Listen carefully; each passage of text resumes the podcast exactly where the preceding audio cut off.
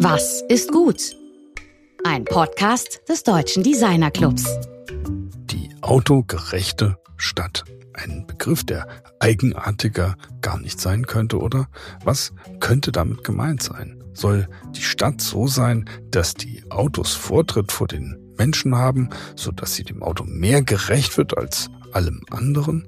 Soll das Auto am Ende sogar einen Anspruch auf Gerechtigkeit haben? Willkommen im DD-Cast. Mein Name ist Rainer Gerisch.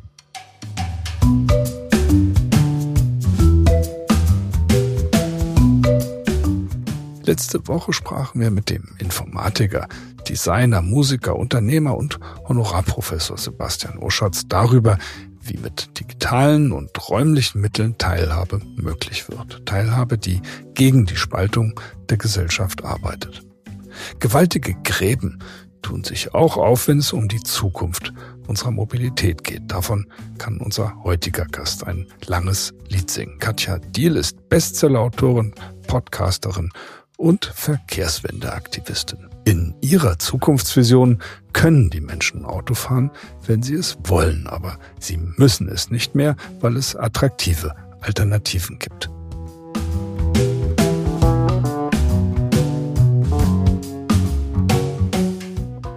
Katja kennt sich aus mit Bus, Bahn, ÖPNV, Transport und Logistik. Seit 2017 engagiert sie sich als selbstständige Beraterin für eine inklusive, klima- und sozial gerechte Mobilitätswende mit Podcasts, mit Vorträgen oder auch mit Auftritten in Talkshows. 2020 wurde sie vom Fokus zu den 100 Frauen des Jahres gezählt und als eine der Remarkable Women in Transport ausgezeichnet. Im Oktober 2022 erhielt Katja Diel den Deutschen Mobilitätspreis in zwei Kategorien. Richtig bekannt wurde sie aber durch ihr Buch, den Spiegel-Bestseller Autokorrektur Mobilität für eine lebenswerte Welt. Dieses Buch wurde mit dem Deutschen Wirtschaftsbuchpreis in der erstmals vergebenen Kategorie Leserpreis ausgezeichnet. Mit diesem Werk geriet sie aber auch in das Fadenkreuz einer groß angelegten Hasskampagne von Autolobbyisten. Mit ihr spricht mein Kollege Georg Christoph Bertsch nun über unsere Mobilitätsbedürfnisse, jetzt und in Zukunft, und über die aktuelle Berliner Wiedergeburt der absurden Autogerechtigkeit.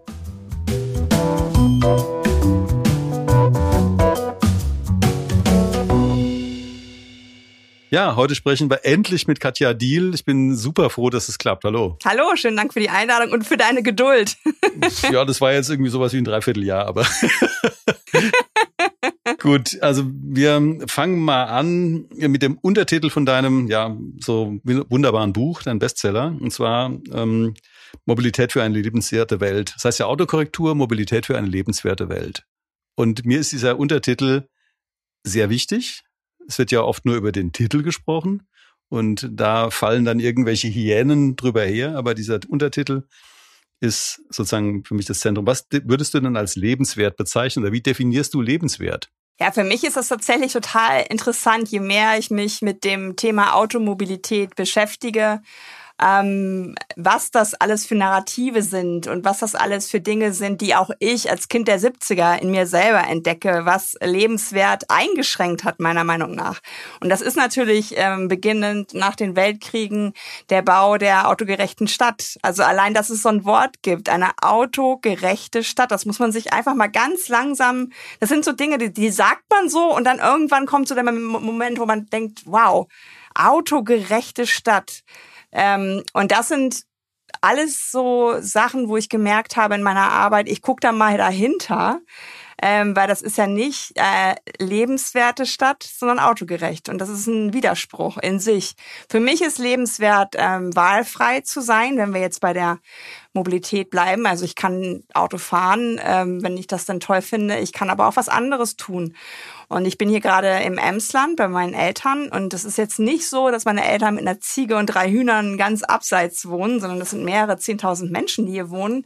Es gibt noch einen Regionalbahnhof, aber von da wegzukommen ist schwierig. Da werden immer Menschen abgeholt mit dem Auto. Das siehst du so wie so eine kleine Choreografie, immer wenn der Stundentakt reinfährt. Und das ist für mich halt auch nicht lebenswert, weil hier wird es ja Menschen geben ohne Führerschein, hier wird es Menschen geben, die vielleicht nicht mehr Auto fahren wollen, weil sie alt sind. Und das ist eine Zukunft, die ich ähm, im Jetzt gestalten will, dass wir da wieder zum Thema Lebenswert kommen. Ja, du hast ja gesagt, Wahlfreiheit ist für dich ein entscheidendes Schlagwort an der Stelle. Also, dass du die Möglichkeit hast, dich zu entscheiden, ob du jetzt zu Fuß, mit dem Fahrrad, mit dem, aber auch mit dem Auto, mit dem ÖPNV dich bewegen willst. Ähm, aber immer unter der Maßgabe, dass man natürlich irgendwie mit einem aktuellen Autoverkehr oder mit der Automobilität äh, ja eine wesentlich höhere Umweltbelastung produziert als mit jedem ÖPNV-Fahrschein ähm, oder mit jedem mit der Fahrradfahrt. Also von daher ist Wahlfreiheit ist ja dann doch irgendwie auch äh, nicht neutral. Ja, beziehungsweise ich hätte auch gerne als eine Person, die noch nie ein eigenes Auto hatte, auch die Wahlfreiheit in einer ruhigen, gesunden, klimaresilienten FußgängerInnen orientierten Umgebung zu leben. Also als ich angefangen habe, war die Abwertung meiner Vision vor der Haustür in Hamburg einem Spüttel Urlaub machen zu können und nicht mich so von der Stadt stressen lassen zu müssen, dass ich zwei Urlaube woanders brauche. Da wurde noch viel mehr drüber gelästert, so nach dem Motto, dann zieh doch aufs Land. Ja, aber ich, es, erstens sehe ich das gar nicht ein, warum ich deswegen aufs Land ziehen sollte. Zweitens weiß ich durch meine Recherchen auch, wo Städte herkommen und dass sie mal sehr lebenswert waren. Und drittens, äh, der ländliche Raum ist mittlerweile die schlechteste Kopie der Stadt. Also diese Abhängigkeit vom ländlichen Raum, vom Auto ist halt überhaupt nichts, was ich mit Freiheit gleichsetzen würde, sondern mit einer Abhängigkeit, wo ich nicht mehr selbstbestimmt bin. Wenn du jetzt, wenn man jetzt mal über das Auto redet und sagt, also was ist denn was wäre denn ein perfektes Auto? Also wie müsste das gestaltet sein, damit es in einer lebenswerten Zukunft eine Rolle spielen kann? Definitiv bedarfsgerecht. Damit fängst du ja schon an. Ich war jetzt gerade mit meinem Papa im, im Krankenhaus. Er saß in so einem ähm, bereitgestellten Rollstuhl und wir sind an einem Volvo vorbeigerollert in der Tiefgarage. Und ich habe zu ihm gesagt, Papa, ich stelle dich jetzt hier mal hin ich muss von hinten ein Foto machen. Da ist der Kopf meines Vaters auf der Motorhaubenhöhe. Ja, und das ist für mich nichts, was mit lebenswert zu tun hat. Und das ist für, für mich nichts, was äh, lebenswert ist für meinen Vater. Also ähm, ich, ich selber bin 1,68 groß ähm, und wenn ich manchen Autos, wenn, wenn die geparkt sind, so gegenüberstehe, macht das schon was mit mir. Ich ziehe die Schultern hoch, ich habe so das Gefühl, boah, ganz schön groß. Also ein Auto ist für mich etwas, was den Bedarf von Mobilität erfüllt. Und da gibt's sowas, ähm, was dich als Designer vielleicht erfreut, dass die Knutschkugel, die Isetta, die gibt's jetzt wieder als den Microlino ähm, von einem Schweizer ähm, und seinem Sohn ähm, wieder auf den Markt gebracht. Voll elektrisch, 700 Kilogramm schwer, ähm, etwas, wo man auch zu zweit drin fahren kann. Also ein total tolles Stadtauto eigentlich. Du, du lenkst ja auch den Blick auf die Genderfrage in dem Zusammenhang. Und äh, also für uns ist das ein sehr wichtiger Punkt. Wieso ist denn Automobilität eher eine männliche Mobilität? Das ist eine Frage, die bei dir ja immer wieder auftaucht auch. Ja, das sagen auch fast täglich Menschen zu mir, Katja, mach doch irgendwie, hör doch mal mit diesem Feminismus auf und lass das doch mal mit der Intersektionalität, mach doch mal einfach nur Mobilität. Wo ich dann sage, ja, but how? Geht nicht. also wie soll ich ähm, die Mobilität verändern, ohne die Probleme, die wir natürlich als Spiegel der Gesellschaft in der Mobilität auch wiederfinden, zu beheben. Das fängt natürlich damit an, dass schon Frauen abends lieber im, im eigenen Auto sitzen als sogenannter Safe Space, als dass sie im Bus und Bahn sitzen. Und dabei ist mir das auch vertraut von Freundinnen, ähm, dass sie sagen, obwohl sie weiße Frauen sind und damit nicht eine Minderheit in dem Sinne, sind sie schon unsicherer als der weiße Mann. Und wobei ich muss sagen, auch immer mehr Männer sagen, es gibt Orte, an denen halte ich mich nicht gerne auf, weil die komisch gestaltet sind also bei mir in Hamburg gab es ein ganz konkretes Beispiel, das war die Hafen City, die nicht wirklich gut äh, von Beginn an gedacht wurde. Erstens war sie nicht barrierefrei, also Rollstuhlfahrende hatten dann nicht die Möglichkeit hin, also kann man sich gar nicht vorstellen, so jung an Jahren wie dieser Stadtteil ist. Und wenn du da abends hingegangen bist, dann war das total leergefegt und unwirtlich. Also es war sowas, wo du dachtest, boah, hier, hier lege ich jetzt aber einen Schritt zu. Und das haben sie jetzt nach und nach so ein bisschen aufgebessert. Das Problem war am Anfang, es war ein reines Investorending. So, also da wurden Büros gebaut, da wurden Wohnungen teuer verkauft. Mittlerweile gibt es auch mal Supermärkte, Kneipen, das kam alles mit der Zeit. Also der Mensch fühlt sich da am wohlsten, wo es die gemischten Quartiere hat. Also das ist ja da, wo die Stadt auch herkommt die Funktionstrennung in der Stadt kommt ja durch das Auto, dass wir hier ge ge äh, gewohnt haben, da gearbeitet haben, da unser Vergnügen machen, hier die Bildung, das ist ja relativ neu. Es ist ja mit dem Auto erst so in die Städte gekommen. Und das ist was, wo man merkt, man kann natürlich ohne diese gendergerechte oder gendersensible Planung das nicht gut machen oder nicht besser. Und da sind so wie die Seestadt in, in ähm, Wien, also so Projekte, wo von Beginn an das mitgedacht wurde. Das zum Beispiel, und das ist da können wir jetzt uns streiten, dass es auch tolle Männer gibt, die Kindererziehung machen. Das gibt es, ja, aber statistisch ist es immer noch die Minderheit. Und diese Stadt, dieser Stadtteil ist so gebaut worden, dass es äh, vor allen Dingen auf Fußmobilität beruht. Also Kinder zur Kita bringen, zur Schule bringen, zum Job gehen. Da brauchst du kein Auto, äh, da, wo das neu gebaut worden ist. Und da ist natürlich die Mobilität von Frauen, die Kinder dabei haben, die ältere Menschen pflegen, so wie ich das gerade tue, die ähm, Einkäufe machen. Das ist nicht dieser, man steigt vor der Tür ins Auto und fährt zur Arbeit und zurück Verkehr, der eher dem Mann zugeordnet wurde nach den Kriegen, sondern es ist sozusagen multimodal. Die Frau macht halt Wege Ketten. Und das ist etwas, was Mobilität immer mitdenken sollte. Es gibt ja eine ganze Reihe von Beispielen, wo eben es der Autoindustrie gelungen ist, auch ähm, wirklich perfekt funktionierende öffentliche Nahverkehrssysteme zu zerstören. Das beste Beispiel ist ja Los Angeles, wo mit dieser Kampagne Rubber over Rail die Autoindustrie mehr oder weniger den ÖPNV aufgekauft hat, alle Schienen rausgerissen hat und dann dieses Desaster verursacht hat, das wir heute dort äh, sehen. So als sei es natürlich also den Punkt, den du gesagt, gebracht hast, dass sozusagen Städte infolge der Automobilität dann eben menschenfeindlich werden, das äh, finde ich einen sehr wichtigen Aspekt, den man da unbedingt eben auch mitführen muss. Wenn man jetzt mal fragt, was läuft denn momentan gerade besonders schief? Du hast neulich mal gepostet, alle Städte wollen Paris werden. Berlin unter der CDU träumt von Kassel 1960. Das fand ich unglaublich gut. Es ist ein Jammer. Äh, es ist wirklich bedenklich, was dort gerade passiert, hast du geschrieben. Was passiert denn da gerade? Also du, du hast es ja unter dem Begriff Backlash eben auch äh, in die Diskussion gebracht.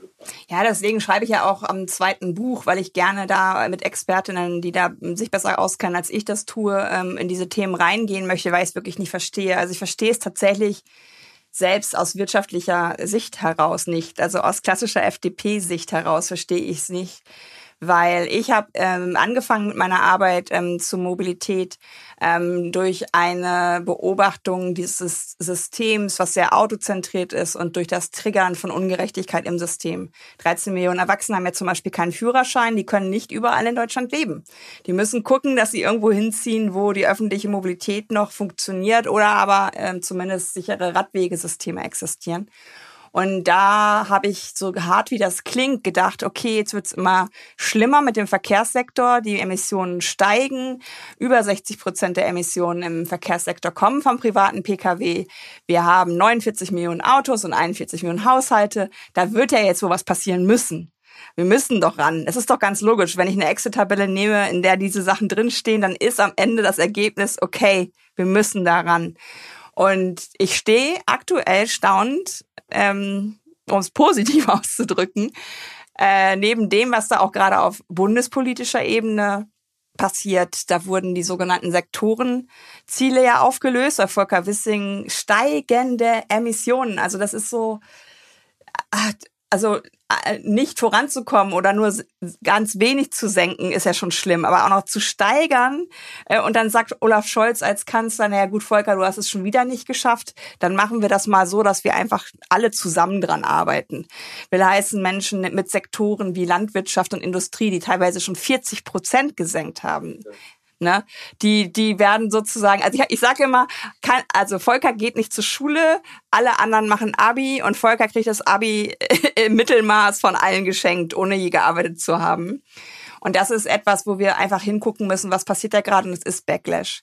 Es ist aber auch etwas, wo ich glaube, dass Volker Wissing kein böswilliger Mensch ist, sondern er wird wahrscheinlich umgeben sein von Menschen, die Auto fahren, die einfach denken, so wie wir, so sind doch alle unterwegs. Ähm, das, und dann auch sagen, ja, so viele Leute fahren ja im Land auch gar nicht äh, Fahrrad. Aber mal zu hinterfragen, warum ist denn so? Und warum orientieren wir uns nicht an den Sektorenzielen und rechnen, rechnen rückwärts, wann wir welche Meilensteine geschafft haben müssen?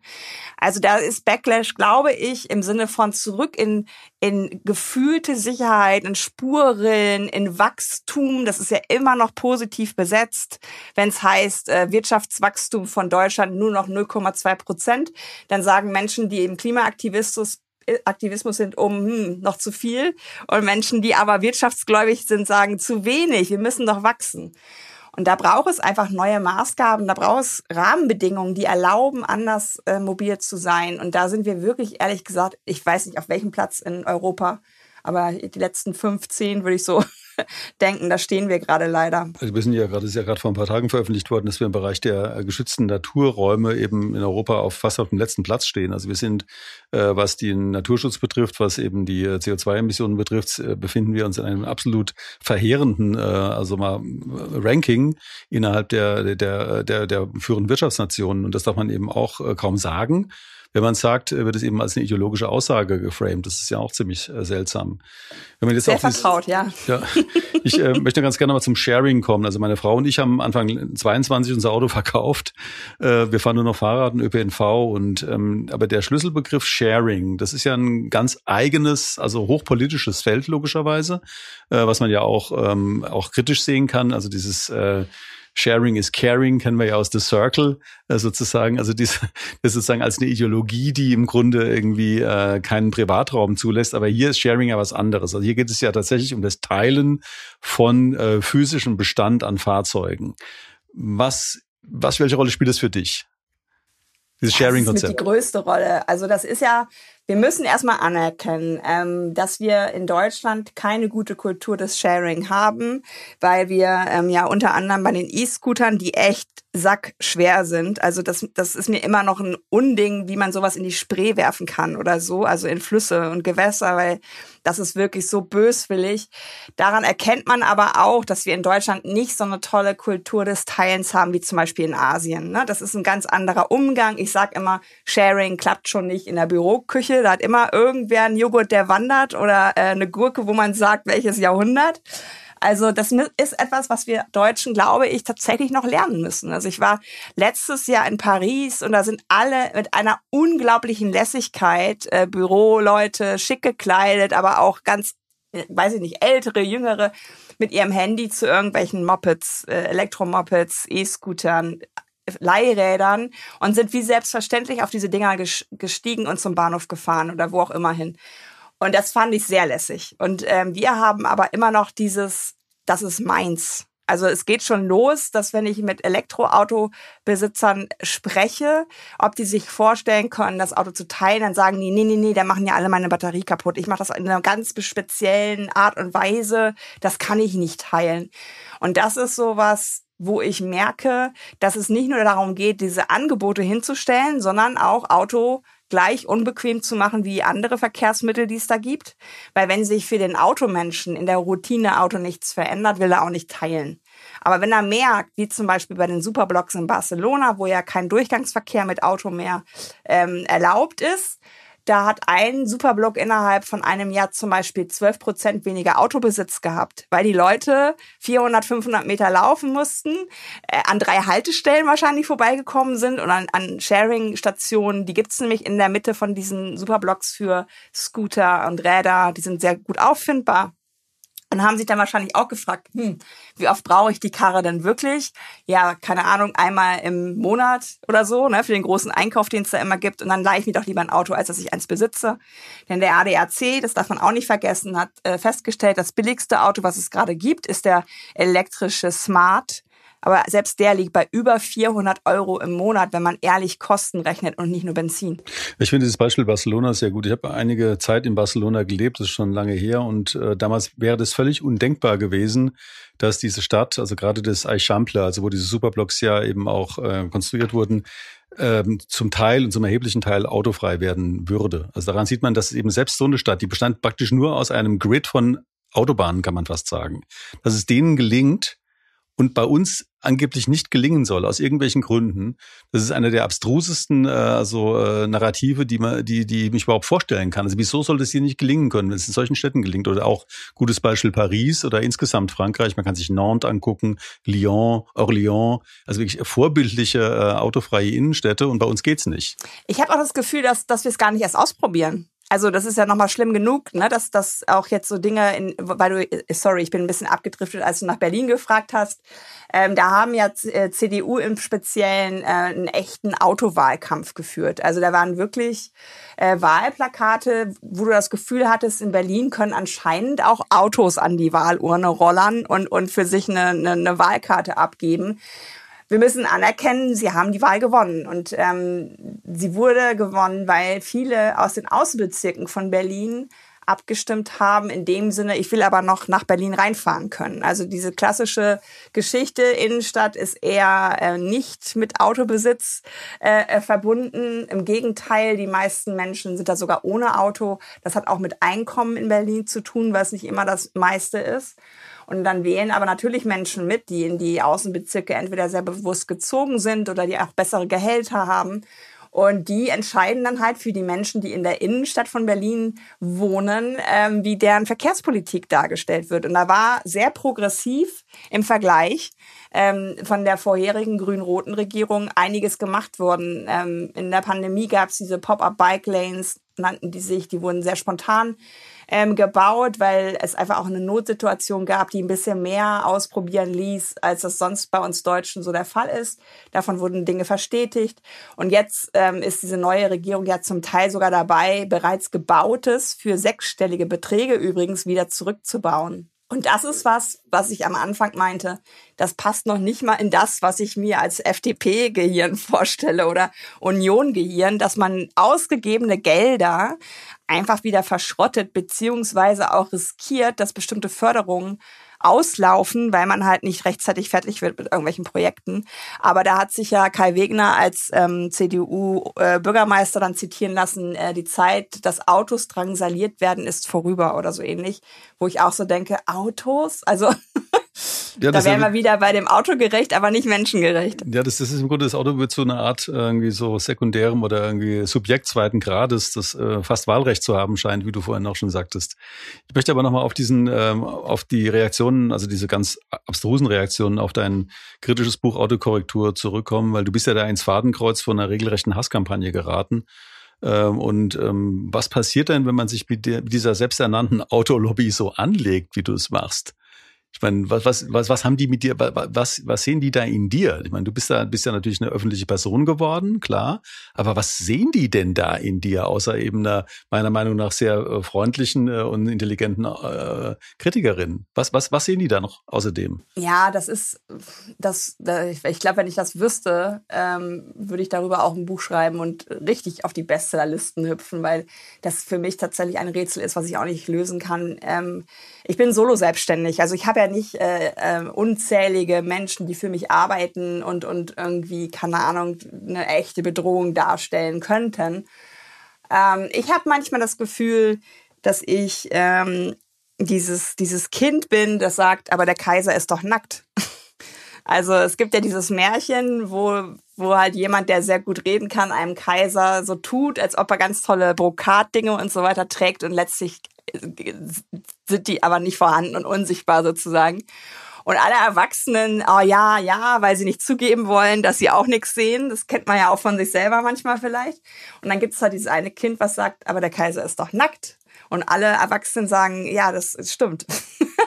und ich bin halt diejenige, die natürlich nicht nur sagt, wir brauchen besseren ÖPNV, die Bahn braucht Gelder und Ausbau, tolle Radwege, also die in dieser Angebotsvision äh, ähm, verbleibt, sondern ich sage auch ganz klar, und das bekommt ihr nur, wenn wir die Privilegien vom Auto zurücknehmen. Weil Privilegien ist immer etwas, was jemandem genommen wurde. Das Privileg, dein Auto überall hinzustellen, das Privileg, eigene Fahrspuren zu haben, das Privileg, der sicherste Verkehrsteilnehmer zu sein, das Privileg, dass für dich sehr viel getan wird im Sinne von Geldern, Steuern und was es alles so gibt. Und es ist ähnlich wie mit anderen Privilegien, zum Beispiel ich als weiße Frau hier in Deutschland geboren mit dem entsprechenden Pass, das ist mir geschenkt worden. Das habe ich mir nicht erarbeitet. Da, wo ich heute bin, das ist auf Basis von Geschenken, die mir qua Geburtsort und Pass gemacht worden sind. Das hätte eine schwarze Frau im Rollstuhl vielleicht nicht schaffen können, weil die Gesellschaft einfach nicht so weit ist. Und da habe ich ganz viel Demut. Und da würde ich mir wünschen, dass ich sage jetzt einfach mal Automenschen auch Demut empfinden. In dem Sinne, wir haben den Leuten ganz schön viel weggenommen. Denn hier im Emsland war mal alles funktional. Da war ein Bäcker, da war äh, eine Fleischerei, also auch eine Nahversorgung. Meine Eltern, wenn die jetzt Kaffee trinken wollen würden, müssten die zu Famila an die Bäckertheke. Wer macht das denn? Ne? Also es braucht einfach diese gesunden Orte, die durch das Auto und durch das Versprechen, was das Auto gegeben hat und nur zum Teil eingelöst hat, nämlich diese komplette Freiheit, Da brauchen wir einfach einen neuen gesellschaftlichen Vertrag, der sagt, es soll dir überall gut gehen, auch wenn du kein Auto fahren kannst oder willst. Du hast neulich mal anlässlich von der Preisverleihung gesagt, so viel Liebe bin ich gar nicht gewohnt. das fand ich unglaublich. Und ja. weil das ist natürlich auf dem Hintergrund dieser dieser dieser Attacken da, dieser äh, also Messer in den Rücken hauen äh, Geschichten. Und ich glaube, das hat natürlich noch eine weitergehende Bedeutung, weil was du da machst, ist ja, dass du sozusagen für eine demokratische Gesellschaft eben einen kritischen Diskurs auslöst. In dem Fall um das Auto. Also es hat eine wesentlich weitergehende Relevanz äh, für die Entwicklung der Demokratie, was diese Art von kritischen, ich würde jetzt mal sagen, Journalistinnen wie du produzieren. Also welche Rolle spielt denn sozusagen dein Selbstverständnis als Akteurin für die Demokratie? Das ist halt die größte Sorge, die ich tatsächlich habe ähm, weil Hate Aid, eine NGO, hat ja ähm, diesen Februar, der mit Abstand der schlimmste Monat bisher war, mit täglichen Morddrohungen, ähm, analysiert nur bei Twitter. Und wenn ich mir dann vorstelle, dass die rausgekriegt haben, dass es teilweise 300 Tweets nur gegen mich gab, also was für eine Reichweite auch sowas bekommt. Und natürlich werden da Menschen sein, die äh, nach solchen Erlebnissen nicht mehr als Stimme in der Öffentlichkeit stattfinden werden. Und das ist die große Gefahr und die große Demokratiefeindlichkeit. Und da machen auch Menschen mit, die sich so als liberal und, und irgendwie keine Anti-Vogue oder wie man es jetzt nennen soll, äh, betrachten. Die machen aber diese Demokratie der vielen Stimmen, die wir brauchen, kaputt. Und mir haben auch Frauen und auch ähm, Marginalisierte ähm, geschrieben, äh, dass sie das gut finden, dass ich immer noch da bin, dass sie für sich aber entschieden haben, nicht mehr die sozialen Medien in dem Maße zu äh, nutzen. Und natürlich, wenn das wieder mal so akut war, ertappe ich mich, schreibe ich das jetzt oder schreibe ich das nicht, weil aktuell, das müssen wir vielleicht auch nochmal betonen, habe ich das gleiche Problem bei LinkedIn. Und das ist ein eine Business-Plattform, wo Menschen mit Klarnamen, ihrem aktuellen Arbeitgeber und so weiter also nicht der Troll, der in irgendeinem Keller sitzt und äh, unangenehmes schreibt, weil er anonym ist. Diese Menschen fühlen sich gerade so sicher, ähm, dass sie es mit Klarnamen und Nachvollziehbarkeit machen. Und sie haben ja sogar auch recht, weil Plattformen LinkedIn machen einfach gar nichts um das abzuwenden und sind in dem Sinne auch Teil des undemokratischen Kurses, weil es ihnen wichtiger ist, dass Sachen geklickt werden und Reichweite erhalten und die Menschen lange in diesem System LinkedIn, um bei dem Beispiel zu bleiben, verharren. Ähm, und für mich ist das mit der größte Antreiber, auch immer noch mal eine Stimme zu erheben, um diese Demokratie auch zu schützen. Und wir haben ja hier in Frankfurt jetzt, ähm, also die Frankfurt und Rhein-Main hat sich ähm, um den Titel als World Design Capital beworben mit dem Motto äh, Design for Democracy, äh, Atmospheres for a Better Life. Und wir sind damit ja auch in die Finalrunde gekommen. Also der einzige Gegner sozusagen ist noch Riyadh, äh, witzigerweise. Äh, dieses World Design Capital 2026. Und es kann durchaus sein, dass eben, äh, dass wir, also wir hoffen es natürlich, dass wir auch mit diesem Motto eben äh, diese, diesen Zuschlag bekommen weil die Frage nach der Gestaltung, also jetzt wirklich Design im sehr weiten Sinne, der Demokratie wahrscheinlich das große Thema der nächsten Jahre sein wird. Und dazu gehört natürlich auch dieser politische Aktivismus, äh, den man bei dir ja gar nicht hoch genug loben kann. Das, du bist ja, der zweite Punkt für mich noch, bist ja irgendwie nicht nur eine Aktivistin, du bist ja auch eine wirklich mit Beratungsmandaten und mit Wirtschaftspreisen und Buchpreisen überhäufte Person. Also offensichtlich eben äh, eine unglaublich begehrte Fachfrau. Das ist ja der zweite Teil. Der eine Teil ist sozusagen deine aktivistische Seite, deine politische Seite, deine Seite in der Öffentlichkeit. Aber es gibt eben auch diese Fachlichkeit, also 100 Frauen 2020 im Fokus irgendwie und so weiter. Also das heißt, du bist einfach eine sehr, sehr anerkannte Fachfrau. Wo liegt denn der Kern, das finde ich eigentlich für die, die Hörerinnen auch wichtig, deiner Fachlichkeit? Also aus der heraus du diese Argumentation entwickelst. Ich habe 15 Jahre eigentlich in allem gearbeitet, außer Auto. Also ich war bei einem Logistiker, ich war bei einem Verkehrsunternehmen, Busunternehmen, Bahnunternehmen, äh, habe Carsharing-Aufbau mit begleitet, habe bei den Stadtwerken Osnabrück auch so einen Konzern kennengelernt, wo alles so zusammen gedacht wird, Energie und, und Mobilität und so weiter. Und ähm, habe da unglaublich gerne immer mit den ähm, Leuten im Maschinenraum auch zu tun gehabt. Also nicht unbedingt nur mit den Chefs, die auf Vorstandsebene die Dinge da vorantreiben, sondern mit den Leuten, die morgens um vier in der Leitstelle von so einem Busunternehmen äh, sitzen, vier Krankmeldungen bekommen und die Busse müssen trotzdem die Leute zur Schule bringen. und habe seitdem auch immer noch so eine unfassbar hohe Wertschätzung. Ich könnte nie im Leben Gruß an alle, die das hören, äh, einen Bus eine, St eine Stunde durch Hamburg bewegen. Also ich finde das so viel krasser und cooler, äh, als irgendwie so ein Airbus zu fliegen, der mittlerweile ja alles alleine macht, ähm, außer Start und Landung, glaube ich.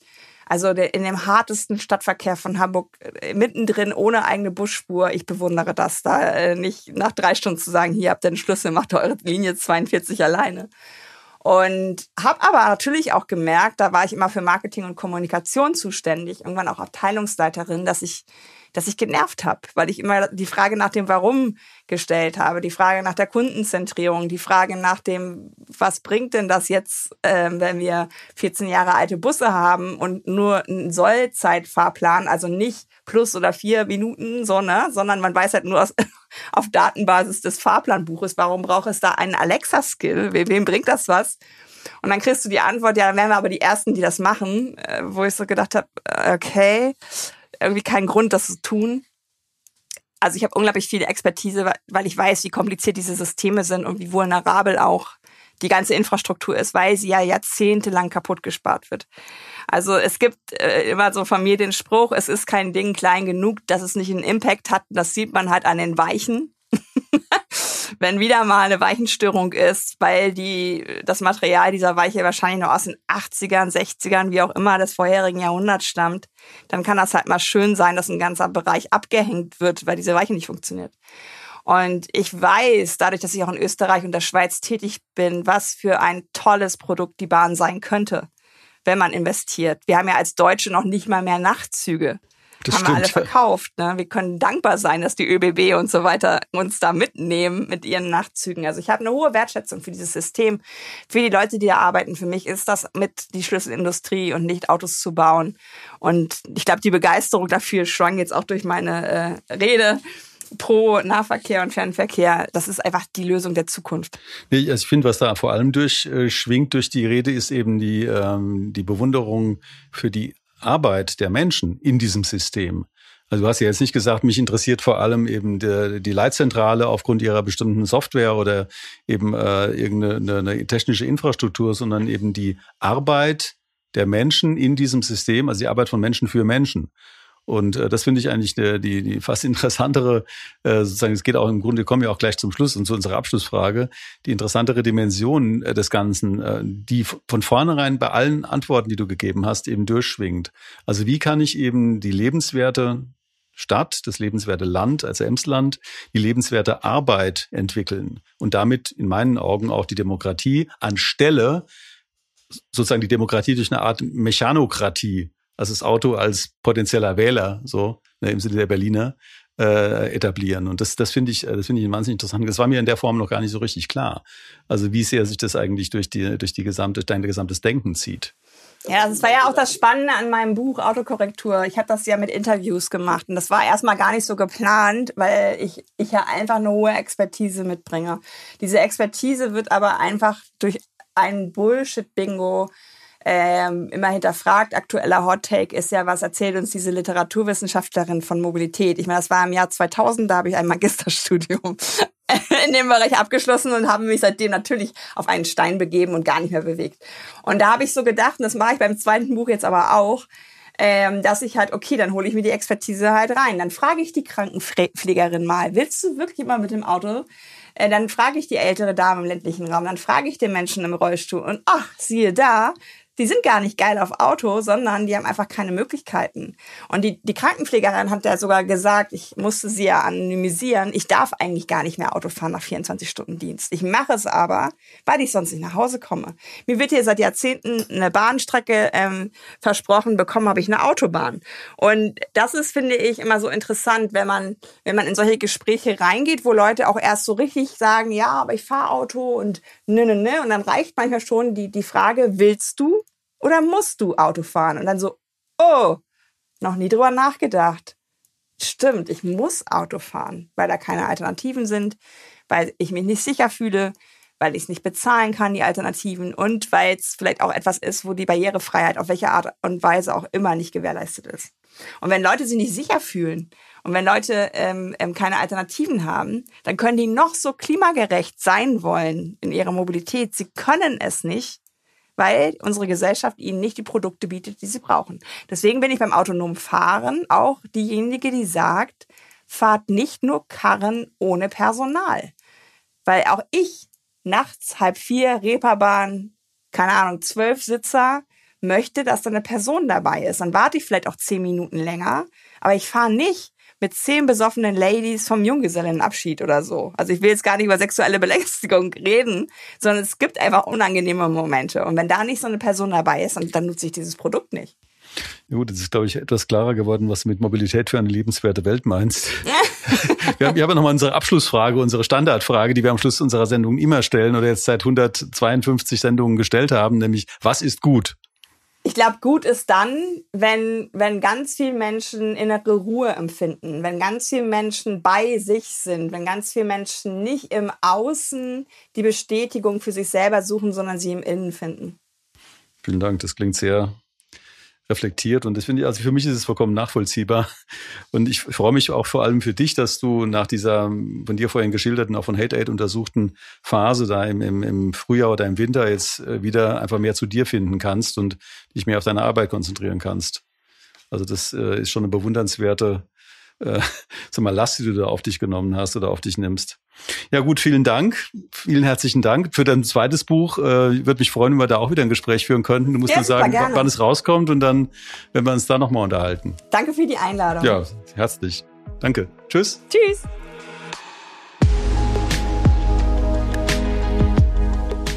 Das war Katja Diel im Gespräch mit Georg. Katja beeindruckt mit ihrer klaren Vision und ihrer Energie, mit der sie sich für eine klima- und sozial gerechte Mobilitätswende einsetzt, mit allen Konsequenzen. Und dass sie das tut, ist wirklich gut.